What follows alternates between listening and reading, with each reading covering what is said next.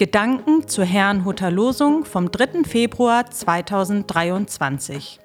Der Losungstext aus Jesaja 29, Vers 16 lautet: Wie kehrt ihr alles um, als ob der Ton dem Töpfer gleich wäre, dass das Werk spräche von seinem Meister, er hat mich nicht gemacht, und ein Bildwerk spräche von seinem Bildner, er versteht nichts. Der Lehrtext dazu steht in Epheser 2, Vers 10. Wir sind sein Werk, geschaffen in Christus Jesus zu guten Werken. Es spricht Angela Mumsen. Werk und Meister. Heute möchte ich einmal vom Lehrtext ausgehen. In ihm heißt es, dass wir Gottes Werk sind, geschaffen in Christus Jesus zu guten Werken. Dieser kurze Satz beinhaltet zwei weitreichende Aussagen. Gott ist es, der uns gemacht hat, und er hat das Ziel mit uns, dass wir gute Werke tun. Auf die erste Aussage werden Menschen mit Glauben oder Unglauben reagieren. Bei der zweiten Aussage entstehen fast automatisch Fragen. Was ist denn gut? Und was sind gute Werke? Da können die Meinungen ebenfalls durchaus verschieden sein. Als Jesus einmal darauf angesprochen wurde, was denn gut wäre, lautete seine Antwort, Was fragst du mich nach dem, was gut ist?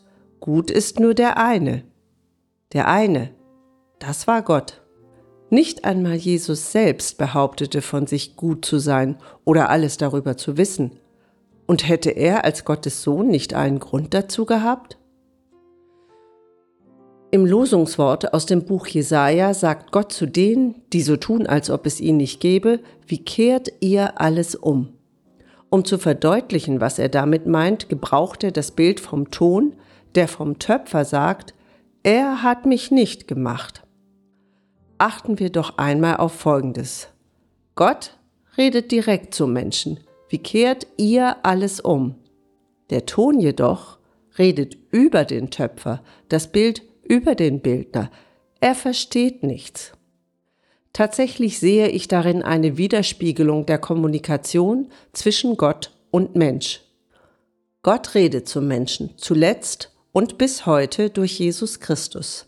Wer auf sein Reden eingeht, tritt in eine direkte Beziehung zu ihm, beginnt mit ihm zu reden und seine Stimme zu hören. Wird dieses Reden jedoch ignoriert, bleibt nichts anderes, als über Gott zu reden. Es können jedoch nur Spekulationen bleiben, da man ihn ja weder kennt noch versteht. Wie es um uns selbst steht, zeigt die Antwort auf die Frage, ob wir mehr über Gott reden als mit ihm. In diesem Zusammenhang möchte ich einmal etwas zum Gebet sagen. Immer wieder erhalten wir die Anfrage, zusätzlich zur täglichen Andacht auch ein Gebet zu veröffentlichen. Heute möchten wir jedoch einmal dazu ermutigen, selbst formulierte Gebete zu sprechen.